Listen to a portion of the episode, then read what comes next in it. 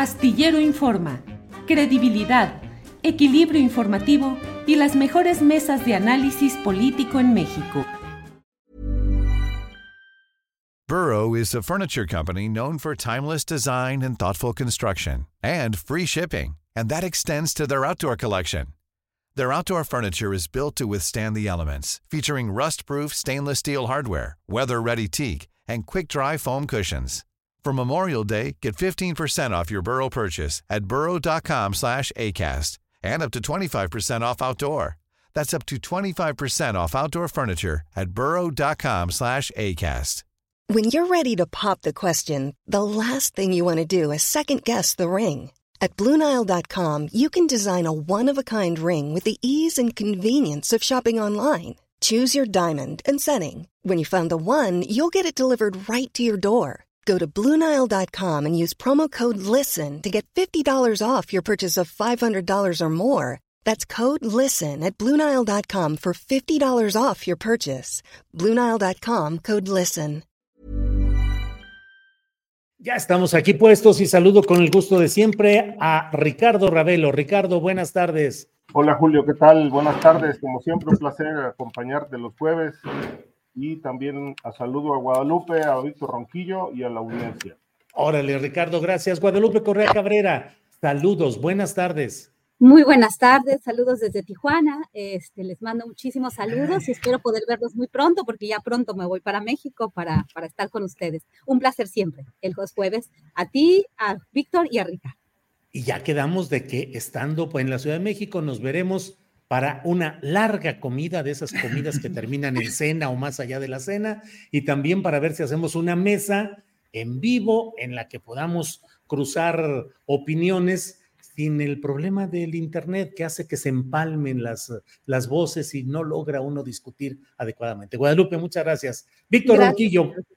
Víctor, buenas tardes. Hola, buenas tardes. Pues aquí contento, ¿no? Saludos para Ricardo, saludos para ti, Julio, para el público que nos acompaña y obviamente para Lupita Correa Cabrera. Lupita, ¿qué envidia me das? Tijuana es una de mis ciudades favoritas. Yo solía decir que sacas la grabadora a la ventana y ahí está la nota una de las ciudades favoritas a donde me hubiera gustado ir a vivir hace muchos años. Eh, qué bueno que estás por allá, mi querida Lupita, porque aparte, pues es una ciudad intensa en temas de los que nos interesan.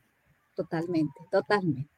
Sí, bien. Eh, Ricardo Ravelo, vamos iniciando. No sé qué tema te parezca más relevante en estos momentos, pero está, entre otros, el relacionado con el caso Ayotzinapa, ya la renuncia, la salida de la subsecretaría de Gobernación de Alejandro Encinas, em, eh, su incorporación a la campaña de Claudia Sheinbaum y el, el adendum, el agregado que dio a conocer antes de su salida de gobernación, eh, Alejandro Encinas como presidente de la Comisión de la Verdad y la Justicia, donde hay datos relevantes. ¿Qué opinas de todo ello, Ricardo? Bueno, la salida pues se veía venir, ¿no? Este, él, irá a otras tareas en la siguiente administración de ganar Claudia Chemban, como así será, este, según lo dicen los eh, morenistas ya por adelantado. Este, de tal suerte que, bueno, eh, creo que por ese lado no, no hay ninguna ninguna duda. Eh, e-, es, digamos que deja un hueco ahí, sobre todo porque aún con toda la resistencia militar, Encinas, quizá una de las figuras pues, más serias del gabinete de López Obrador, este, dio pasos, pasos importantes en la investigación del caso Ayotzinapa, este, más allá de que no se haya construido una nueva verdad todavía, porque faltan piezas, faltan elementos, pero se puede inferir, yo creo que con una eh, aproximación importante, que en este caso el ejército fue actor y al mismo tiempo cómplice de, una, de un crimen de Estado, de una acción de Estado, que tiene muchísimas contradicciones, porque uno de los puntos que se cuestionan, eh, que hemos cuestionado, es que el, presidente acepte, reconozca que esto fue un crimen de Estado y por otro lado exonere a dos figuras centrales de la trama, al expresidente Enrique Peña Nieto y al presunto narcomilitar, eh, el señor Cienfuegos. Eh, y después, pues con este reconocimiento que le da, pues prácticamente le da carpetazo a, cualquier línea de investigación que apunte hacia estos dos personajes, las dos figuras que me parecen centrales en un crimen de Estado, como se asegura que, que está caracterizado el caso Ayotzinapa. Y por otro lado, esta, después de, este eh, saludo, este abrazo, esta condecoración a Cienfuegos, pues días después viene este, este informe de la Comisión de la Verdad, que es del área que preside precisamente el señor Encinas, que no dice nada nuevo, pues simplemente reitera lo que el propio presidente ha negado, que hay información relevante en los archivos militares que no se ha entregado, que el ejército y al hablar del ejército, pues estamos hablando de Cienfuegos. Cienfuegos eh, y toda su estructura eh, piramidal, piramidal en la Sedena estuvieron informados en tiempo real, eh, minuto a minuto, de lo que estaba pasando durante el exterminio o desaparición y exterminio de los estudiantes de la normal de Ayotzinapa. Entonces, pues ahí pusieron el, la bala en el punto central de una investigación que pues se ve como empantanada frente a toda esta resistencia militar en la que ya hay una pues una suerte de revoltura informativa. Por un lado, la Comisión de la Verdad dice que eso sí existe y que falta información por entregar. El presidente dice que no existe y pues exonera a las dos figuras centrales de la trama de muerte, eh, de tal manera que, bueno, creo que pues, se tiene que reordenar esta investigación para poderla concluir y pues proceder a la, pues al castigo, al, al encarcelamiento de los responsables. Y yo creo que los responsables centrales son Peña y Cienfuegos, a los que el presidente de la República por complicidad, por omisión, por favores, por cualquier razón o sin razón, no quiere tocar.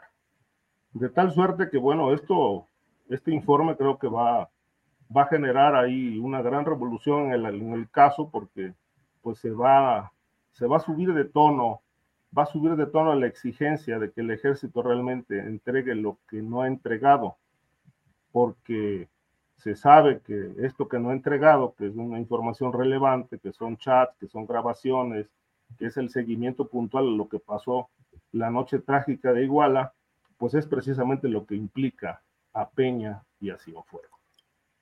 Gracias, Ricardo. Guadalupe Correa Cabrera, eh, uno, ¿qué es lo que se avanza o se retrocede con esta salida de Alejandro Encinas de la Secretaría de Gobernación? Y dos, cómo conciliar una lucha interna tan difícil teniendo enfrente el poder de los militares. Guadalupe Correa Cabrera, por favor. Muy buena, muy buenas preguntas, Julio. Yo veo que el avance militar es un hecho, la unidad de Morena también, centrada en eh, la aceptación de este poder militar, lo cual realmente me preocupa, nos ha preocupado, y esto en lo particular eh, me alejó de la creencia o la esperanza por un gobierno distinto o por un gobierno de transformación. En este sentido, pues estos llamados a la unidad y esta salida de Alejandro Encinas para dejar este, a, cargo de, la subsecretaría de, Derechos Humanos, Población, Migración, eh, en la cual Alejandro Encinas al principio parecía ser la persona ideal para, para encabezar este tipo de tareas, ¿no? Las comisiones de Yotzinapa, la Comisión de la Verdad, y todo esto pues ha sido obscurecido por el poder de los militares. Eh, coincido con todo lo que dice Ricardo Ravelo, pero también me llama mucho la atención que Alejandro Encinas pues de alguna forma al salir, pues de alguna forma dice, bueno, yo no puedo hacer nada, yo ya no quiero seguirme quemando con esto, ya es demasiada la presión quizás que se ejerció con, con él. Y como parece ser un plan, ¿no? De, yo creo que de Andrés Manuel López Obrador, en, realidad, este proyecto de unidad y llevar todo a la campaña supuestamente de Claudia Sheinbaum, ¿no? Y finalmente, bueno, con la oposición que tenemos, pues el, como dice bien Ricardo, ¿no? El gobierno de Claudia Sheinbaum va a cerrar sus filas y va a cerrar las filas a la participación más concreta, más avasallante del ejército mexicano. Entonces, cualquier cosa, Alejandro Encinas realmente fue un hombre de Estado. Eh, Alejandro Encinas, eh, con lo que sabemos, eh, ha sido un, político muy destacado, muy, muy bueno para hacer lo que hace, además siempre ha sido conciliador. En este caso, pues también se plegó a las órdenes del Ejecutivo, se plegó, se plegaron a los deseos de la cúpula este, del ejército mexicano. Y bueno, ¿para qué seguir? Porque sí, se va a venir esta cuestión mucho más complicada ya avanzando 2024 y con las promesas no cumplidas del gobierno de la cuarta transformación con relación a la verdad, a, la, a, encontrar a los desaparecidos este, en la masacre de Yotzinapa. Entonces sí, de alguna forma seguimos con el mismo camino, ¿no? Las figuras que ya no quieren seguir, que ya son muy incómodas, para andar este, tapando hoyos, ¿no? En, en, un momento importante. Pero eso sí, lo único que nos quiere decir esto es la unidad y el avance de los designios de las Fuerzas Armadas y de aquí ya no hay marcha. Gracias, Guadalupe. Víctor Ronquillo, pues ese momento de las definiciones y de esa coyuntura en la cual Alejandro Encinas empujando, yo creo que ha sido el representante, el principal representante de una corriente de izquierda respetada y respetable, eh, la corriente y el propio eh, Alejandro Encinas, que pudo concitar alrededor de él un equipo de especialistas en diversos asuntos para ir eh, avanzando en los terrenos del esclarecimiento de temas como Ayotzinapa, la guerra sucia y otros más. Su salida en principio pues pareciera una derrota y una desactivación de los mecanismos de esclarecimiento que ha habido. El GIEI, la Fiscalía Especial de Omar Gómez Trejo y ahora la propia salida de, em, de Alejandro Encinas. Pero, ¿cuál es, eh, cómo luchar desde adentro, Víctor Ronquillo, para tratar de avanzar en terrenos tan densos como son, en este caso, desde mi punto de vista, los intereses incluso amenazantes del poder militar que ha mantenido incluso litigio contra el propio Alejandro Encinas. Víctor Ronquillo. Sí, la verdad es que es una situación muy difícil, ¿no? Porque hace una semana se presentó el informe, yo lo mencionaba, lo comenté aquí, en términos de la, de la comisión abocada a esclarecer los hechos de la guerra sucia. Hace una semana, justamente, y con ese informe también se presentó un informe en el que se especificó de manera muy clara algunos de los elementos para no facilitar información, todos los mecanismos ¿no? de eh, el manejo por parte del ejército en términos de ocultamiento de información. Como dices bien, Encinas sí eh, convocó a una serie de personas que podemos considerar de izquierda eh, sobre todo en este espacio de la Comisión de la Verdad para el esclarecimiento de los hechos vinculados a la guerra sucia y en otros espacios eh, importantes, pero también de defensores de derechos humanos de gran valía. ¿no? El propio Encinas, la semana pasada yo le preguntaba si, si esto era parte de un proyecto de eh, justicia transicional y él, y él lo aceptaba. Además de eh, esta situación de la salida de Encinas de la Subsecretaría de Derechos Humanos, que será ocupada por un personaje, pues bueno, que no, que a mí me parece que no, que no tiene la sensibilidad de ex procurador fiscal en relación a estos hechos. Además está el antecedente de la salida de Carla Quintana, ¿no? Que eh, nos deja ver, en el caso de Carla, que eh, en el fondo, haciendo una lectura, pues hay una oposición entre lo que podemos considerar la versión oficial de cuántos desaparecidos puede haber, que ni siquiera se ha dado a conocer, resultado de una especie de encuesta levantada por los servidores de la patria y la información dura de, eh, pues de la comisión, ¿no? Para, para, para las personas desaparecidas. Entonces, sí es una situación preocupante, ¿no? Y sí es una situación a la que a mí me parece mm, habría que seguir empujando, porque al final de cuentas Yo espero que estas dos comisiones no se desintegren.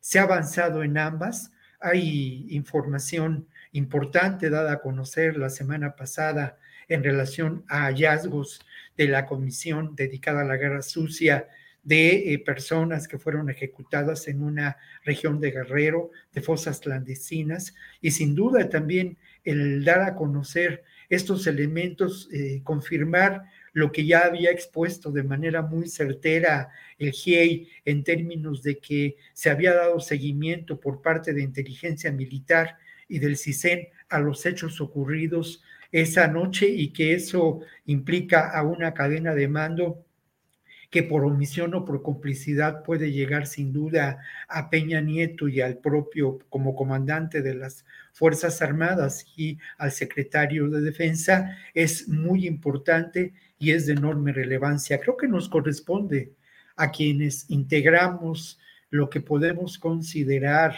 auténtica sociedad civil, a los preocupados por estos temas, a quienes tenemos acceso a los espacios, seguir adelante, ¿no? Creo que uno de los temas que queda pendiente es que al final de cuentas, sobre todo en el tema de la guerra sucia, no, no se logró que la sociedad se apropiara de este tema plenamente, ¿no?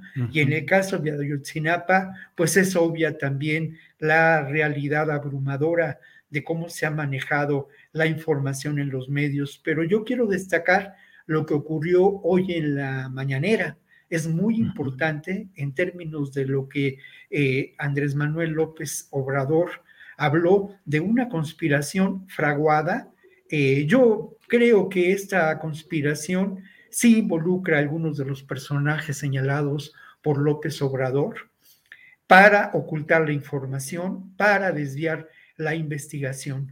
Personajes eh, que, bueno, yo me cuesta trabajo eh, mencionar algunos de ellos porque en algún momento me, me, me unió una amistad muy fuerte con Emilio Álvarez y Casa, ¿no? Por ejemplo. Pero, pero al final de cuentas, creo que esta, este relato que hace López Obrador de cómo se conspiró, sobre todo al interior de la Fiscalía General de la República, para evitar avanzar en la investigación en un momento clave es muy importante. Y por otro lado, algo que señala López Obrador, Julio, y permíteme terminar con ello, es la injerencia, que eso quizá no ha sido, eh, digamos, referido, pero la injerencia de agencias del gobierno de Estados Unidos a quien favorece al propio gobierno de Estados Unidos la, el debilitamiento de las instituciones en México para establecer un control político, una, una, una reflexión interesante. Bien, gracias Víctor Ronquillo. Vamos uh, de inmediato con Ricardo Ravelo. Ricardo, em, hay otro tema que está sobre la mesa, a reserva de lo que quieran abundar sobre este que acabamos de, de hablar sobre él, pero está el tema de eh, la próxima cumbre sobre migración en Palenque. Si quieres entrar a ese tema, Ricardo, o si quieres abordar algo de lo relacionado con el caso Ayotzinapa, lo que desees. Sí, eh, bueno, añadir un dato nada más. lo que hoy ahorita manejó es, eh, Víctor en relación con lo de, lo de López Obrador en la mañanera, pues parece que le van a meter toda la batería a Omar Gómez Trejo están culpando directamente de obstruir la investigación del caso Ayotzinapa. Es decir, mm, nada contra Peña, nada contra Cienfuegos, que pues eh, de acuerdo con todas estas teorías e hipótesis, eh, pues más o menos fundadas, este, pues son presuntos responsables de lo que pasó con los estudiantes, pero pues va a haber un sacrificado, este, y creo que este sacrificado va a ser Omar Gómez Trejo, porque evidentemente, ¿qué acuerdos hay a nivel de, del expresidente Peña Nieto? ¿Qué acuerdos hay con Cienfuegos? Eh, lo podemos inferir, pero no sabemos a qué nivel, a qué nivel está comprometido el presidente con esto. Víctor dice que hay gerencia de agencias eh, internacionales y particularmente de Estados Unidos. Sí, la DEA, el FBI, etcétera, la CIA, no, no, hay ninguna duda de eso. Ahora, que pretendan debilitar a instituciones, pues a lo mejor es su propósito, pero las instituciones en México no se pueden fortalecer con impunidad, se tienen que fortalecer aplicando la ley, de tal manera que socavar una institución como el ejército, pues no lo puede lograr ninguna otra eh, instancia federal, aunque se proponga tal, tal objetivo. Y si cree López Obrador que las instituciones se fortalecen actuando como tapadera, pues me parece que está en un error. Tendría que erigirse como el verdadero garante de la legalidad. Y de esta manera las instituciones sí se fortalecen. Eh, por lo que respecta al caso de la cumbre, pues suena interesante que, van a asistir eh, la mayoría de los presidentes de la región este, implicados en este caso, este, de cómo frenar el flujo migratorio que tanto le incomoda y al mismo tiempo le beneficia a Estados Unidos. Este, y nuevamente el presidente como el instrumento del imperialismo, convocando a los presidentes para eh, discutir el asunto, sacar un, un, acuerdo, llegar a un acuerdo y pues ponérselo en el escritorio al presidente norteamericano Joe Biden en su próximo encuentro eh, de López Obrador y él. Eh, creo que, bueno, pues no va a variar mucho lo que ya se ha venido manejando respecto de qué se requiere hacer. Las inversiones en esos países que sufren carencias, falta de empleo, falta de oportunidades, este, eh, crimen organizado, obviamente, que está pues utilizando también el, el, el asunto migratorio como uno de sus negocios importantes, pero pues todo esto no solamente implica, este, eh, eh, implica aplicar la ley, sino implica lo que se ha venido manejando y, exigiendo este, inversiones, inversiones en la región para poder este, detener esta, esta, este, este flujo migratorio. Eh, sin embargo, pues todavía no vemos claro desde el lado de Estados Unidos estas inversiones. Este, están más ocupados en las guerras que en un problema que pues eh, ha ido aumentando y creciendo. Falta ver qué se va a discutir, qué puntos centrales eh, puedan eh, salir de esta cumbre que se va a realizar en Palenque, Chiapas, y que pues de la que se espera pues sí, acuerdos, quizá muchos acuerdos, muchas coincidencias, muchos desacuerdos, pero lo que a mí me preocupa y yo creo que a mucha gente también es que al final del día los acuerdos no se cumplen. Este, estamos llenos de acuerdos, llenos de cumbres en todo el mundo en temas relevantes y pues se establecen en el papel, todo el mundo se compromete este, de palabra, pero en los hechos nada ocurre. Entonces, pues yo le veo yo le veo ese fin a la cumbre. No va a ser una cumbre exitosa. Bien, Ricardo, gracias. Guadalupe Correa Cabrera, sobre este mismo tema, la próxima cumbre sobre migración en Palenque, la asistencia de varios presidentes, entre ellos eh, el de Venezuela, el de Cuba, que ha generado obviamente polémica, y qué logros se podrían alcanzar. Guadalupe Correa Cabrera. Tu micrófono. Como, como bien dice Ricardo, eh, estamos ya este, hasta estamos sofocados ¿no? de, en el tema de las cumbres, de los acuerdos, de las reuniones de alto nivel. A mí me parece muy interesante ¿no? el hecho de que después de, de haberlo comentado con sus homólogos en los Estados Unidos, muy probablemente porque hay un tema muy complejo en estos últimos, en las últimas semanas, en estos últimos meses, ¿no? Que ha tenido a, demócratas y republicanos en un encono en los Estados Unidos y cada vez más y más personas pasando por la selva del Darién desde, desde mm, diferentes puntos, ¿no? Del, este, pues, del continente este, americano, desde Sudamérica. Y es impresionante las imágenes, los números de las personas que cruzan por ahí y que van rumbo a los Estados Unidos y que están cruzando, obviamente, por la frontera de Tabasco, Chiapas, hacia hacia México, este, Guatemala hacia México. Entonces, eh, hay una preocupación, es una cuestión política en los Estados Unidos muy importante y bueno, ya se discutió entre México y Estados Unidos y ahora México toma liderazgo con presidentes con los que Estados Unidos no puede eh, establecer eh, directamente una línea, ¿no? Va a estar Miguel Díaz Canel, el presidente cubano, Gustavo Petro, mandatario de Colombia, que además este, ahorita está teniendo muchos problemas con el gobierno de los Estados Unidos por sus declaraciones con relación este, al, al conflicto en Medio Oriente lo cual es muy interesante porque Colombia siempre había sido un gran aliado de los Estados Unidos y con estas declaraciones de Gustavo Petro, pues se está alejando y ya son muy importantes las, este, las, las respuestas ¿no? de, las embajadas eh, con relación a, lo que dice Petro.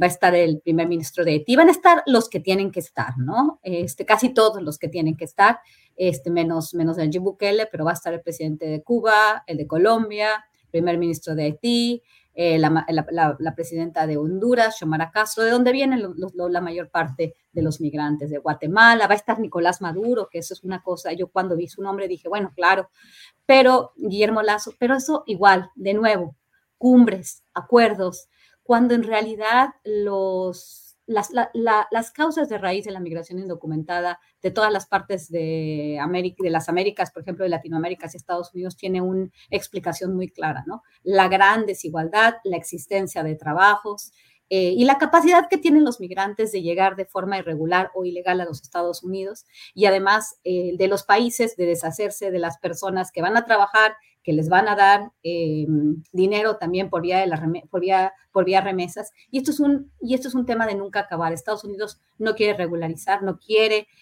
no, no le conviene aprobar la reforma migratoria comprensiva. Sí le convendría, pero a los políticos no. Y finalmente al sistema le conviene tener mano de obra más barata porque está ahí de forma irregular o ilegal, porque después de que piden asilo puede estar un tiempo, pero bueno, después ya se acostumbran a no, no, poder tener estos, estos beneficios y estos, estos beneficios que les corresponderían por ley y por el trabajo que están haciendo estas personas. Entonces, realmente no existen los, los, los incentivos ni por el lado de los países que envían migrantes, incluidos México, porque México también vive de una forma importante de las remesas y bueno, hacernos de la vista gorda, no, no, no se vayan para allá, pero no ofrecer a sus, a sus este, ciudadanos las oportunidades, ¿no? Y esto pasa precisamente en Venezuela, la situación de Venezuela, Nicolás Maduro, una, una administración que, que ha sido, pues, tremenda, ¿no? Y cómo los militares del lado de otras potencias, ya no de Estados Unidos, ahora estamos hablando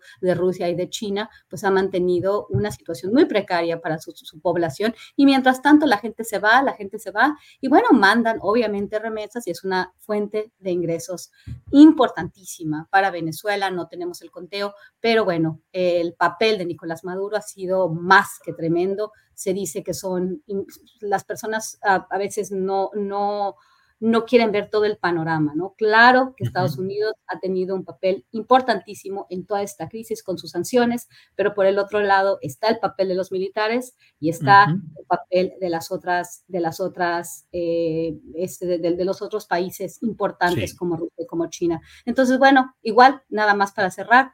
Eh, pues estamos cansados ¿no? de las cumbres, de los acuerdos y de que realmente los problemas de raíz no se resuelven en todo el continente. Gracias, Guadalupe. Víctor Ronquillo, em, vinieron una, vino una delegación muy importante de Estados Unidos encabezada por el secretario de Estado, Anthony Blinken, y días después se da esta cumbre a realizarse el próximo domingo. Eh, ¿Qué tanto se podrán transferir las ideas o los acuerdos entre México y Estados Unidos a otros presidentes y a otras latitudes? ¿O qué es lo que podemos esperar de esa cumbre que va a realizarse en Palenque, Víctor? Sí, yo, creo, primero habría que revisar, y lo hago con todo respeto, algunas de las aseveraciones que, así, que aquí se han vertido, ¿no? El tema de que López Obrador puede ser tapadera es francamente muy ofensivo. El tema también de que puede ser instrumento del imperialismo, pues da mucho que pensar, ¿no? Da mucho, mucho, mucho que pensar. Creo que, eh, insisto, ¿no? y lo hemos discutido ya en varias ocasiones. A mí me parece que ha habido voluntad política y tan es así que existen en este momento pues causas penales y eh, en contra de un ex procurador, en contra de un par de generales, de integrantes del propio ejército. Lamentablemente, esto es un proceso y es un proceso que además implica eh, enfrentar y confrontar espacios de una enorme resistencia dentro de la Fiscalía General de la República, dentro del ejército y dentro de todo el aparato de procuración de justicia, de investigación, todo el aparato de seguridad del Estado mexicano es eh, francamente, francamente complicado. Y hay un antecedente que también, y, esto lo pongo sobre la mesa y, y, además iría en contra de muchas de mis argumentaciones, pero un día antes o dos días antes. Jewelry isn't a gift you give just once. It's a way to remind your loved one of a beautiful moment every time they see it. Blue Nile can help you find the gift that says how you feel and says it beautifully with expert guidance and a wide assortment of jewelry of the highest quality at the best price. Go to BlueNile.com and experience the convenience of shopping Blue Nile, the original online jeweler since 1999. That's BlueNile.com to find the perfect jewelry gift for any occasion. BlueNile.com. Millions of people have lost weight with personalized plans from Noom, like Evan, who can't stand salads and still lost 50 pounds. Salads, generally, for most people, are the easy button, right? For me, that wasn't an option. I never really was a salad guy. That's just not who I am. But Noom worked for me. Get your personalized plan today at Noom.com. Real Noom user compensated to provide their story. In four weeks, the typical Noom user can expect to lose one to two pounds per week. Individual results may vary. En la mañanera, López Obrador eh, refirió claramente los elementos eh, de su confianza plena en el ejército como institución. En fin, pero a mí sí me interesa mucho hablar del tema de lo que puede ocurrir en la próxima reunión de Palenque. Lo primero que quiero decir es que a lo largo de muchos años, quienes nos hemos ocupado de estos temas, nos ha parecido fundamental y no, no se había dado, que yo recuerde, una reunión multilateral que involucre a los diferentes eh, eh, gobiernos que sufren esta realidad de la migración y que, como dice Guadalupe Correa, se benefician sin duda eh, de las remesas, ¿no? Para muchos de estos países, la migración es incluso parte de su modo de vida y parte de una tradición cultural, ¿no? el Bajío en México, la región de Comitancillo en Guatemala, regiones eh, ahora lastimadas por la crisis climática en Honduras, en Salvador, pues eh, no se explica uno la subsistencia de estas regiones, los recursos que, manejan, la economía que puede haber en los altos de Jalisco sin las remesas. Pero a mí me parece que eh, esta reunión no es para nada resultado del imperialismo, ¿no? Eh, me parece que es una reunión en donde distintas voces de gobiernos, pues progresistas, pueden encontrar una alternativa a esta realidad. ¿Qué se pretende? Pues es una migración ordenada, aunque yo sí lamento mucho que es desde el poder político que rige estos países, incluso quien convoca, que es el gobierno mexicano, no se le dé voz a quienes son los protagonistas verdaderos de esta realidad y que son los migrantes. Tampoco se le dé voz a las organizaciones que por décadas han acompañado y han defendido el derecho a migrar y que han defendido también la dignidad humana de estas personas, ¿no? Entonces, eh, eh, están excluidos al final de cuentas de esta reunión. Mm, otro, otro, otro elemento que yo quiero destacar y que es muy importante cuando hablamos de migración y que quizá no se menciona, eh, el trabajo de los migrantes, de alguna manera en las sociedades actuales, esta relación norte desarrollado, sur empobrecido, pues ese trabajo migrante es fundamental para las economías del norte desarrollado. Y es un trabajo que de alguna manera está reducido a condiciones de esclavitud. Sin ese trabajo, ese norte desarrollado no tendría las posibilidades de desarrollo ni la calidad de vida que se encuentra en algunos países de Europa y en Estados Unidos. La migración, además de ser vista como un fenómeno civilizatorio, tiene que ser vista en esta sociedad, en este sistema mundo, como un trabajo que tiene muchos elementos de esclavitud. Y ahí están las condiciones laborales de los migrantes en Estados Unidos. Bien, gracias, Víctor. Eh, Ricardo Ravelo, otro, déjame primero, antes de ir adelante, déjame poner esta, compartir con la audiencia lo que ha dado a conocer el, el área de transportes y movilidad del Departamento de Estado de Estados Unidos, que envía una alerta y donde está convocando o está advirtiendo a los ciudadanos de Estados Unidos que mm, eh, aconsejándoles que extremen precauciones debido al aumento de las tensiones en varios lugares del mundo, la posibilidad de ataques terroristas y manifestaciones o acciones violentas contra ciudadanos e intereses estadounidenses. Ha enviado esta alerta el Departamento de Estado a través de esta sección específica de transporte, de movilidad y em, en CNN se recuerda que la última vez que el Departamento de Estado emitió este tipo de alerta fue en agosto de 2022 tras el asesinato del líder de Al Qaeda, Ayman al-Zawari, y advirtiendo de que los partidarios de Al Qaeda o sus organizaciones podrían intentar atacar instalaciones personal o ciudadanos estadounidenses. Este aviso eh, aconseja a los ciudadanos estadounidenses en el extranjero que permanezcan en alerta en lugares frecuentados por turistas, que se inscriban en el programa de inscripción de viajeros inteligentes del Departamento de Estado para recibir información, em, eh, información y alertas y facilitar su localización en el caso de emergencia en el extranjero. En fin, pues esa es la, la información que está ahí disponible. Oh, sí. Ricardo Ravelo, Ricardo, ¿qué opinas sobre la batalla política, judicial, electoral en materia de poder judicial?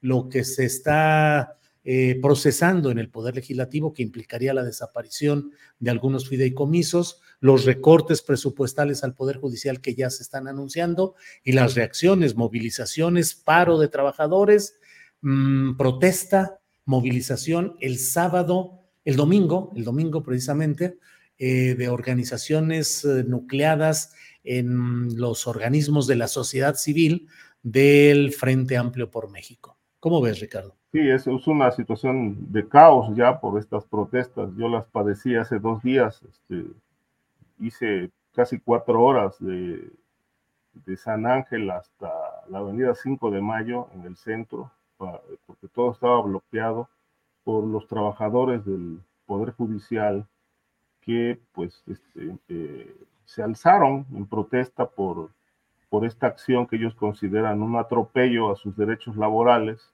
de suprimirles o quitarles los fideicomisos, que pues más o menos suman algo así como 15 mil millones de pesos.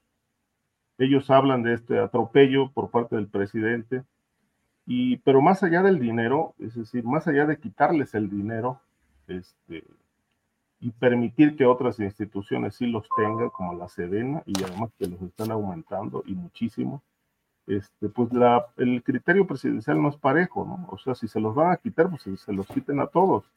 Pero ¿por qué a unos sí y a otros no? A unos se les protege, como es la Sedena, eh, y a otros se les golpea eh, quitándoles el dinero como el Poder Judicial, más allá de que hay o no razones respecto de que estos son privilegios de la cúpula sindical o de la cúpula del Poder Judicial, pues bueno, eh, creo que sí es, una, es un atropello de un poder, en este caso el Ejecutivo, hacia otro poder, que es el, el, caso del Poder Judicial.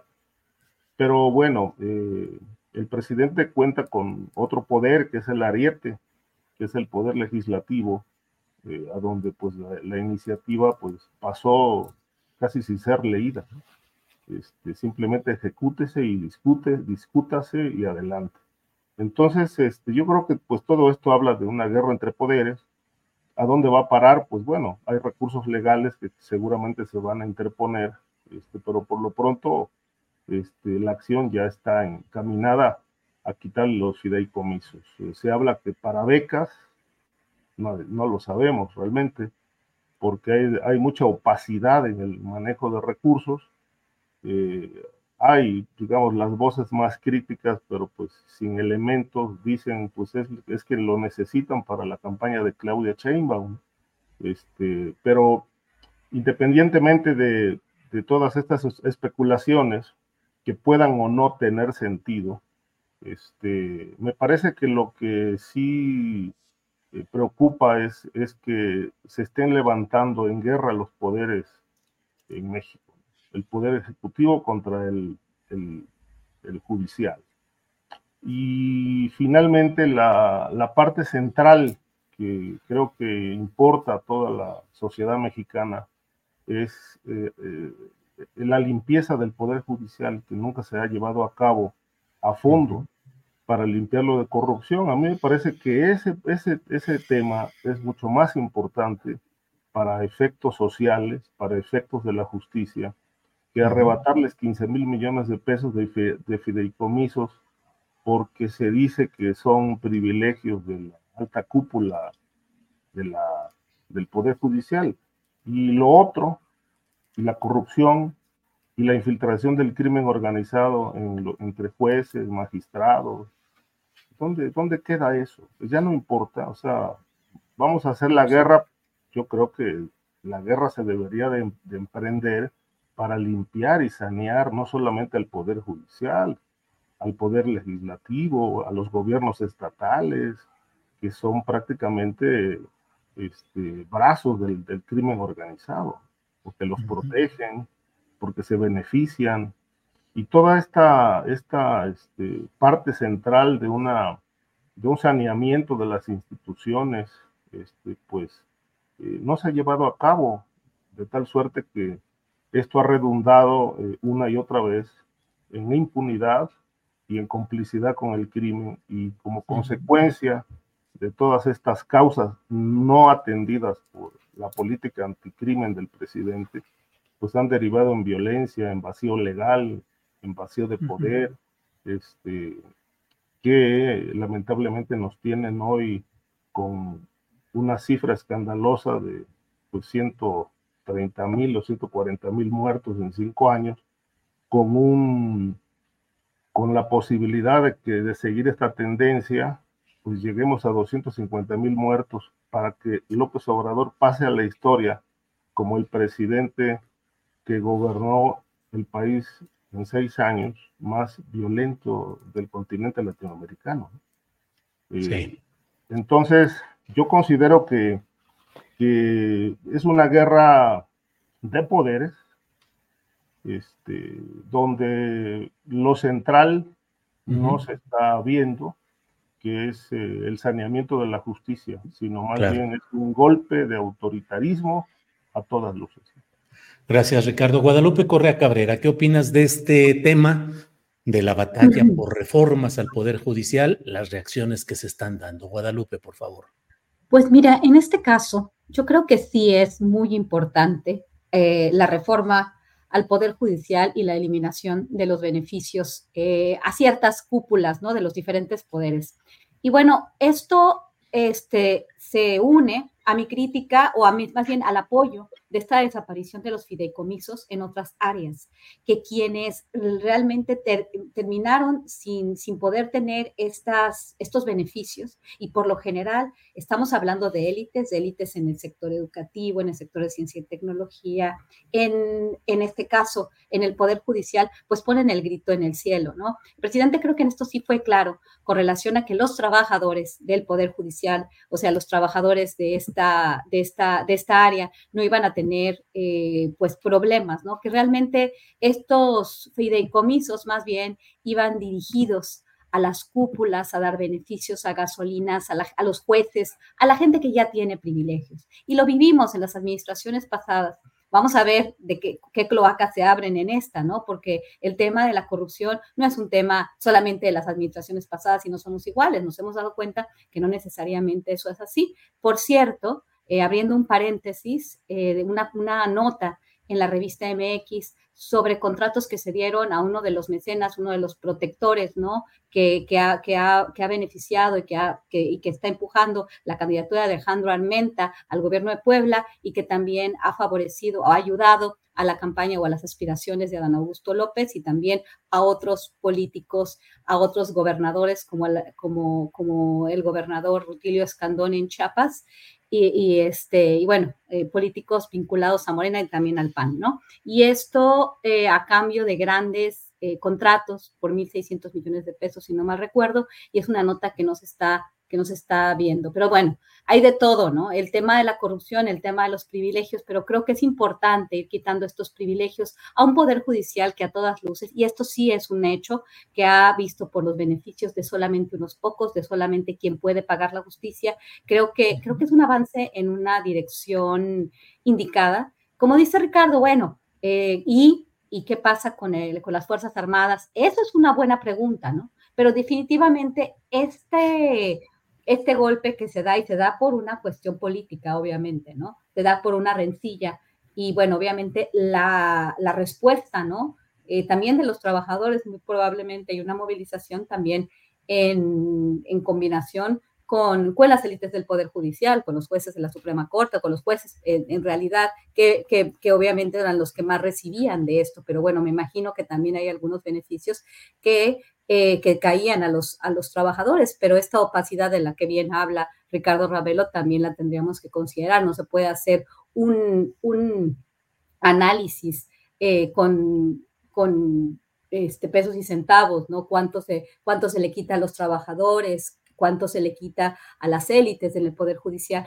pero creo que el Poder Judicial ha tenido un papel más que deplorable en el sentido de que, ok, este, en lugar de, funcionar como un contrapeso, como un contrapeso real, eh, no, no, digo propositivo, pero un, contrapeso con prestancia, con, eh, un, contrapeso para hacer justicia, es un contrapeso dentro del Poder Judicial para no hacer justicia, para contribuir a que aquellos que pueden pagar la justicia salgan eh, y han llevado pues al traste muchas investigaciones importantes, ¿no? Que también se han hecho obviamente y, que las investigaciones siempre traen un tinte político y que eh, la justicia la tiene que ver la persona que, que, que, que no, es, no, es, no, es, no es amiga del régimen, ¿no? Cuando hay otros que, que navegan y que no pasa nada.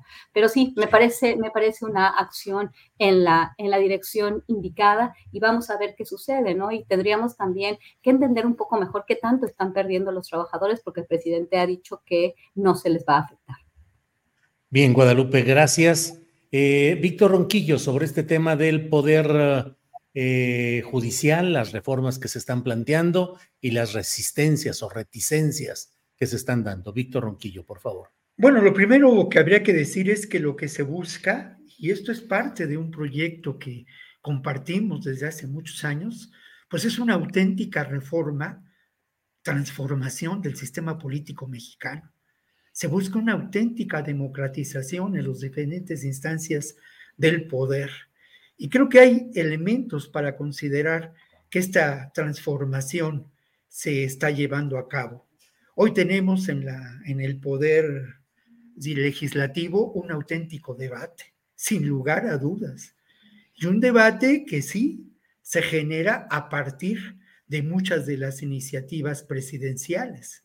Quiere decir que, el, que ahí sí el sistema democrático, la maquinaria, empieza a operar. Tenemos sin duda el ejercicio de un presidencialismo pues muy poderoso, ¿no?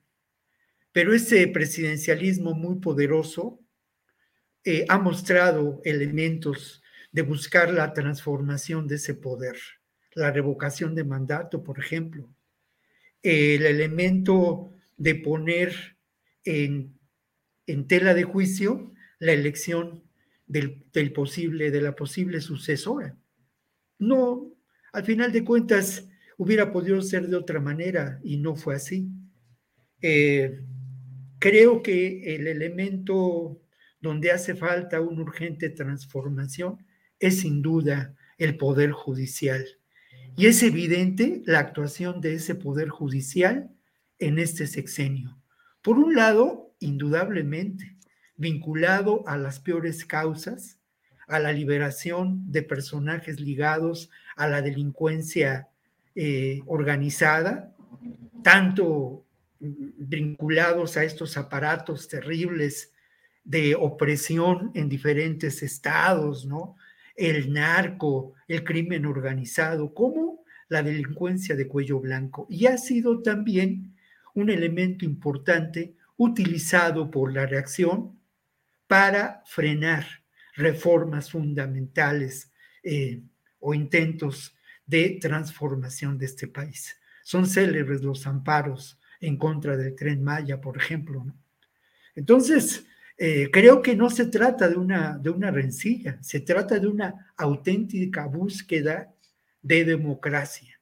Y además, pues ya hace como tres meses que se, en la mañanera se muestran y se dan los nombres de algunos jueces que intervienen en aspectos de la corrupción. Ha habido detenciones de algunos de estos jueces y ha habido resistencia por, por grupos conservadores.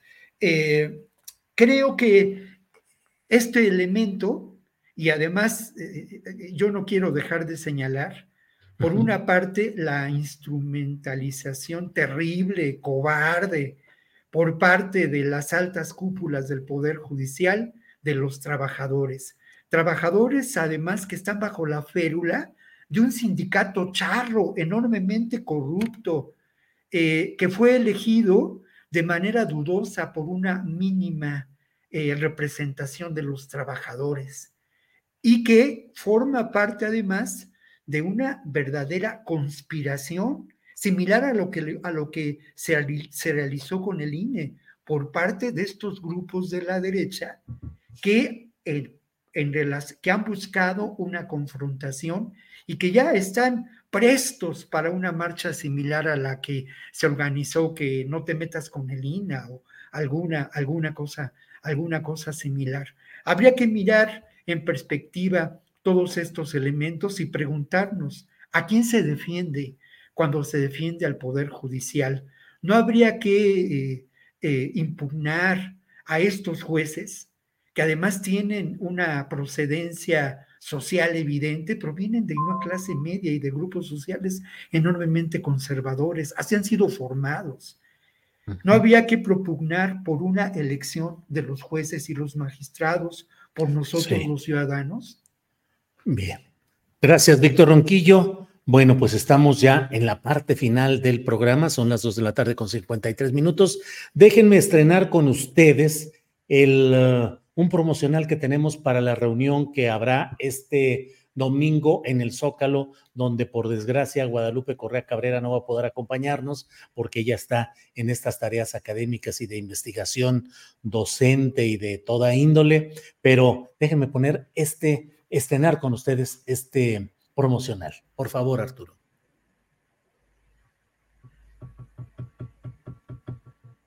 Bueno, bueno, bueno, bueno. No hay nada. Bueno, es, este sí estuvo mejor, este promocional, este fue en silencio.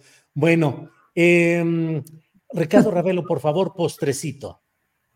Sí, Julio, retomando un poco esto del, de los fideicomisos, este, eh, con independencia, decía, de, si hay o, privilegios en las alta, la alta cúpula del Poder Judicial, evidentemente los hay, y además muchos de estos, como dice Víctor, tienen vínculos oscuros con poderes fácticos.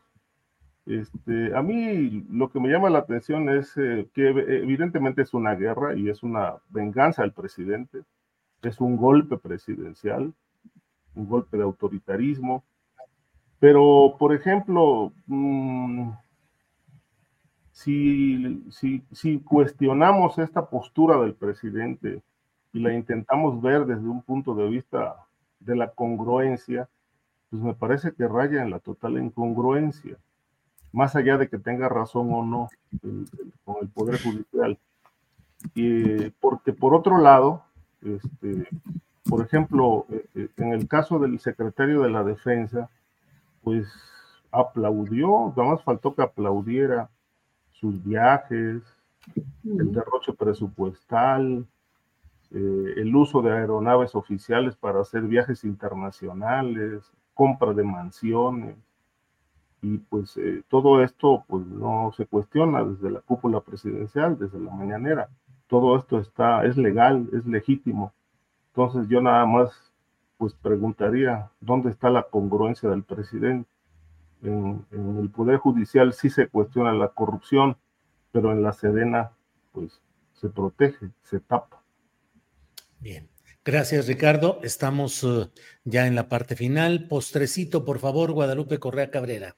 Sí, bueno, yo nada más voy a, eh, voy a resaltar dos puntos, ¿no? Este lema de, pues, de la que va a ser la siguiente administración, al parecer, eh, de la doctora Claudia Sheinbaum, la esperanza nos une, ¿no? Este, a como de lugar, nos vamos a unir, no importa a quién vaya yo a traer, no importa si Adán Augusto quizás ahorita con esta nota y con algunos otros otras dudas que nos quedan, por ejemplo, los espectaculares, ¿no? Muy muy interesante tu nota la otra vez, este Julio, sobre el extraño retorno de Adán Augusto López, fue muy interesante. Eh, me hizo pensar mucho y, empecé a revisar más documentos.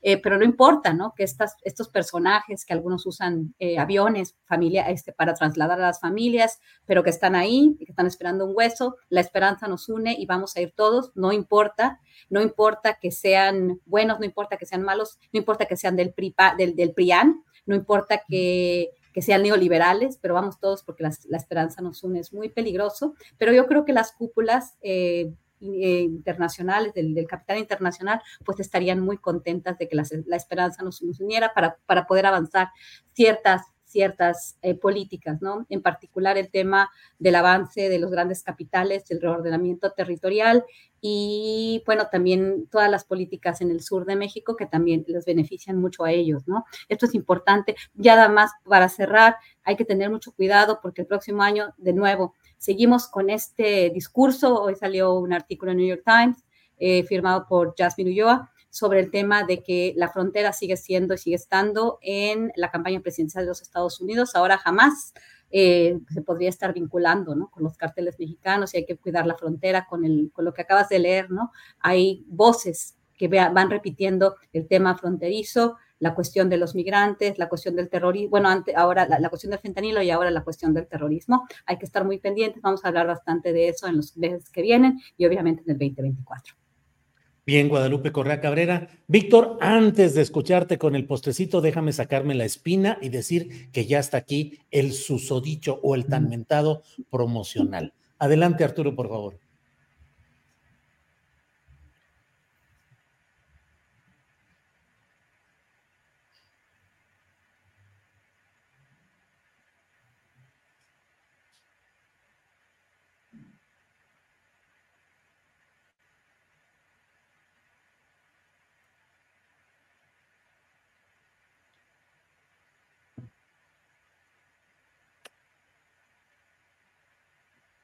Bueno, pues ahí está. Víctor Ronquillo, por favor, eh, tu postrecito. Bueno, dos, eh, dos postrecitos. Uno, uno, los dos son dulces, ¿no? Francamente. El primero es que independientemente de todo, ojalá que Encina se una a la campaña, porque esto podría ser una muy buena noticia para lo que pueda ocurrir eh, posteriormente a la elección presidencial de ganar Claudia Sheinbaum, ¿no? O sea, Digamos que eso eh, alienta, ¿no? Y me parece que puede ser alentador en términos de que podemos esperar, yo pienso, una, un gobierno, en el caso de Claudia Sheinbaum, de una izquierda diferente a la de López Obrador, una izquierda eh, con, un, con, un, sentido más moderno, ¿no? Y con una vinculación quizá mayor y profunda con sectores a los que, de esa izquierda, a los que se ha excluido del proyecto actual de gobierno.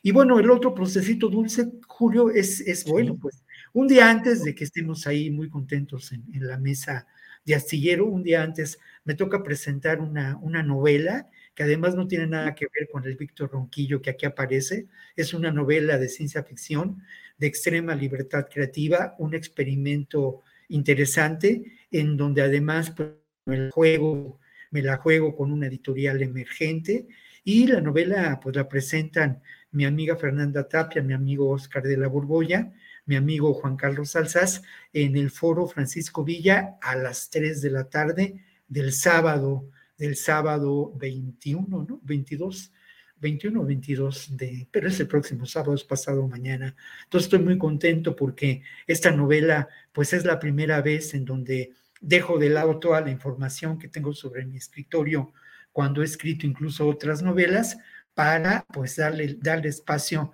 a la libertad creativa, ¿no? La novela se llama Camaleón, objeto literario no identificado.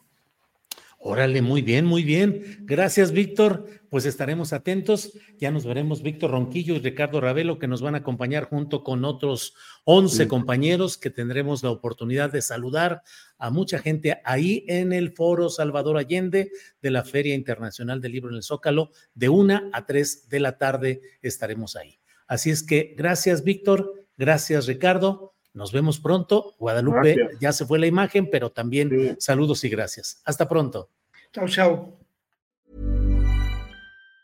Planning for your next trip? Elevate your travel style with Quince. Quince has all the jet setting essentials you'll want for your next getaway, like European linen, premium luggage options, buttery soft Italian leather bags, and so much more. And it's all priced at 50 to 80% less than similar brands. Plus, Quince only works with factories that use safe and ethical manufacturing practices. Pack your bags with high-quality essentials you'll be wearing for vacations to come with Quince. Go to quince.com slash trip for free shipping and 365-day returns. ¿No se merece tu familia lo mejor? Entonces, ¿por qué no los mejores huevos? Ahora, Egglands Best están disponibles en deliciosas opciones. Huevos clásicos, de gallina libre de jaula y orgánicos de Egglands, que ofrecen un sabor más delicioso y fresco de granja que le encantará a tu familia. En comparación con los huevos ordinarios, Egglands Best contiene la mejor nutrición como 6 veces más vitamina D, 10 veces más vitamina E y el doble de omega 3 y B12. Solo Egglands Best. Mejor sabor, mejor nutrición, mejores huevos. Visita egglandsbest.com para más información. Para que te enteres del próximo noticiero, suscríbete y dale follow en Apple, Spotify, Amazon Music, Google o donde sea que escuches podcast. Te invitamos a visitar nuestra página julioastillero.com.